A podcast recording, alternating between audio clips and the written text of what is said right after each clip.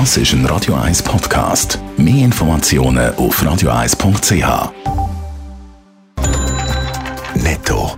Das Radio 1 Wirtschaftsmagazin für Konsumentinnen und Konsumenten wird Ihnen präsentiert von Blaser Greinicher. Wir beraten und unterstützen Sie bei der Bewertung und dem Verkauf von Ihrer Liegenschaft. blasergreinicher.ch Dave Burkhardt. UBS vermeldet für das erste Quartal einen Gewinn von rund einer Milliarde US-Dollar. Das gibt die Bank heute am Morgen bekannt. Im Vorjahresvergleich sind das zwar über 50 Prozent weniger, allerdings ist das Vorjahresquartal bei der UBS auch ein außerordentlich gutes gewesen.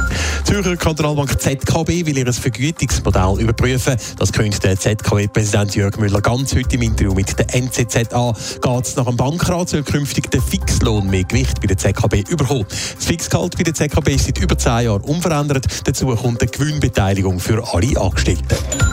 In Schweiz ist die Zahl der Firmenpleiten stark angestiegen. Insgesamt sind im ersten Quartal von dem Jahr rund 1600 Insolvenzverfahren eröffnet worden. Laut dem Wirtschaftsinformationsdienst Dun Bradstreet sind das über ein Drittel mehr als noch im letzten Jahr. Besonders betroffen sind Handwerksbetriebe oder Unternehmen in der Holz- und Möbelindustrie. Gestern und heute haben die beiden Schweizer Banken CS und UBS ihre Quartalszahlen bekannt gegeben. Bei der CS resultiert zum sechsten Mal hintereinander das Minus. Die UBS bleibt hingegen in der Gewinnzone, Dave Burkhardt. Ja, allerdings hat sich der Gewinn bei der UBS im Vergleich zum Vorjahr halbiert. Mit rund einer Milliarde US-Dollar fällt er 52 Prozent tiefer aus als im Vorjahresquartal. Das ist allerdings auch das Beste bei der UBS seit der Finanzkrise 2007. Außerdem vermeldet die UBS heute einen starken Zufluss bei den Kundengeldern. So sind im globalen Vermögensverwaltungsgeschäft 28 Milliarden Dollar dazugekommen. Sieben allein in den letzten zehn Tagen vom März, also nach der Bekanntgabe von der CS die UBS.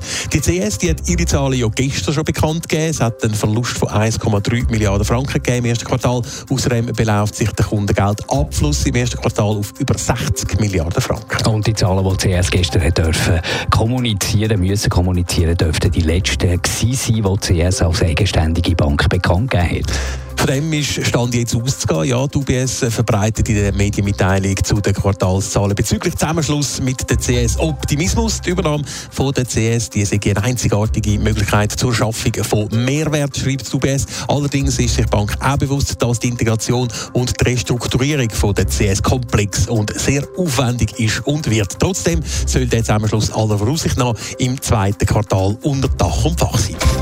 Netto, Radio 1 Wirtschaftsmagazin für Konsumentinnen und Konsumenten.